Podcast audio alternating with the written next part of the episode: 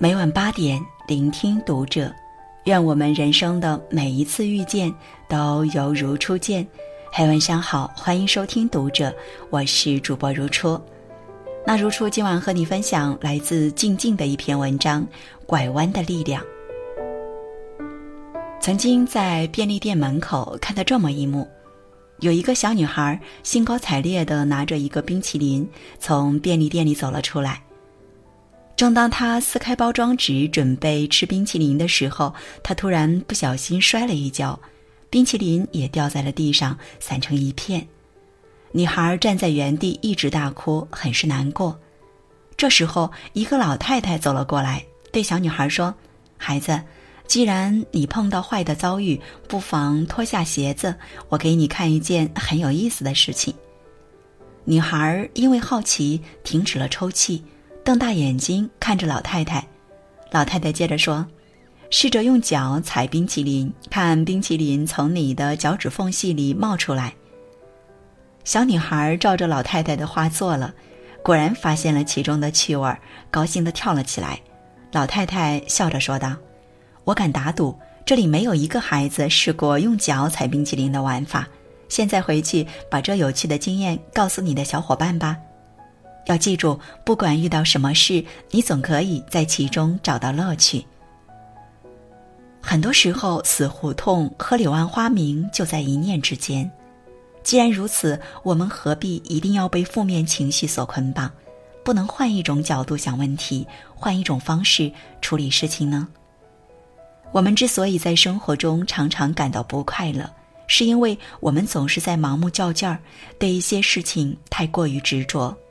殊不知，想太多就是折磨自己，太执着就会容易心累。漫画家郑欣瑶曾言：“在路走完的时候，并不意味着到了路的尽头，而是提醒我们是时候拐弯了。心不快时，要学会看淡；路不通时，要学会拐弯。”《三国演义》中的空城计，相信不少人都耳熟能详。当时司马懿率领十五万大军向诸葛亮所在的西城杀来，但偏偏这时候诸葛亮的身边并没有大将，对付司马懿的只有文官，而且五千名官兵里一半被分了去运送粮草，城中只剩下了两千五百名官兵。官兵听到司马懿来攻打的消息后，尽皆失色，他们心灰意冷地说道。既然都是死路一条，不如就冲出去与敌人拼了。但诸葛亮却相信天无绝人之路，肯定会有办法的，最终没有听取官兵们的建议。后来诸葛亮想到，既然军力不足，就不要在这方面一直耗着，倒不如从其他方法入手。于是他心生一计，传令所有士兵都乔装成老百姓，各自在自己的地方打扫。如果卫兵进城，谁都不许大叫和乱动。吩咐完后，诸葛亮便身披褐毛，戴纶巾，带着两个小童和一把琴，登上城楼。司马懿率军攻城时，看到城门里只有低头打扫的老百姓和坐在城楼上的悠闲自乐的诸葛亮，心想这当中肯定有埋伏，便命令部队撤军后退。诸葛亮临危不乱，没有盲目的与对方硬碰硬，而是及时放弃了出兵，果断的拐了一个弯，走了另一条路，最终成功的化险为夷。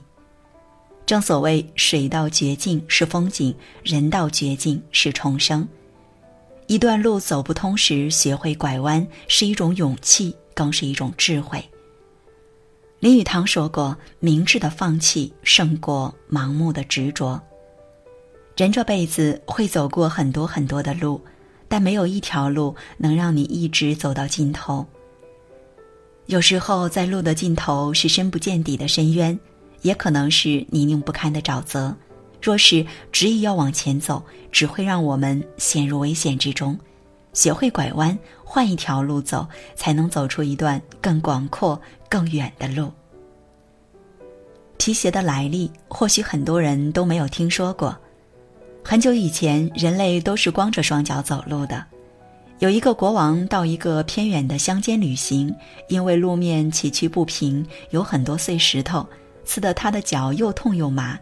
于是他回到王宫后，命令把所有的房间都铺上牛皮。国王踩在牛皮地毯上，感觉双脚舒服极了。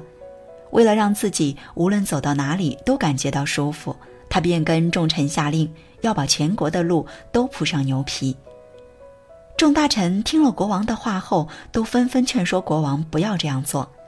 国王因此很生气，说道：“如有违抗命令者，一律就地正法。”正当大臣们一筹莫展时，一位大臣提出了自己的想法。他并非像其他大臣一样继续劝说国王，而是斗胆地说了一个方法：国王可以试着用牛皮将脚包起来，这样无论走到哪里，您的脚都不会再受痛苦了。国王一听，喜出望外，马上听从了他的建议。这位聪明的大臣换了一个方式解决问题，不仅挽救了其他官员的性命，还成功的发明了皮鞋。有句俗话说过：“直道可拒马。”曲径能通幽，笔直的大路便于骑着马奔跑，弯曲的小路可以通往幽深僻静的地方。人生并非只有一条道路走到底，适时拐一个弯，人生就别有洞天了。听过一句古话，很有道理：水随形而方圆，人随势而变通。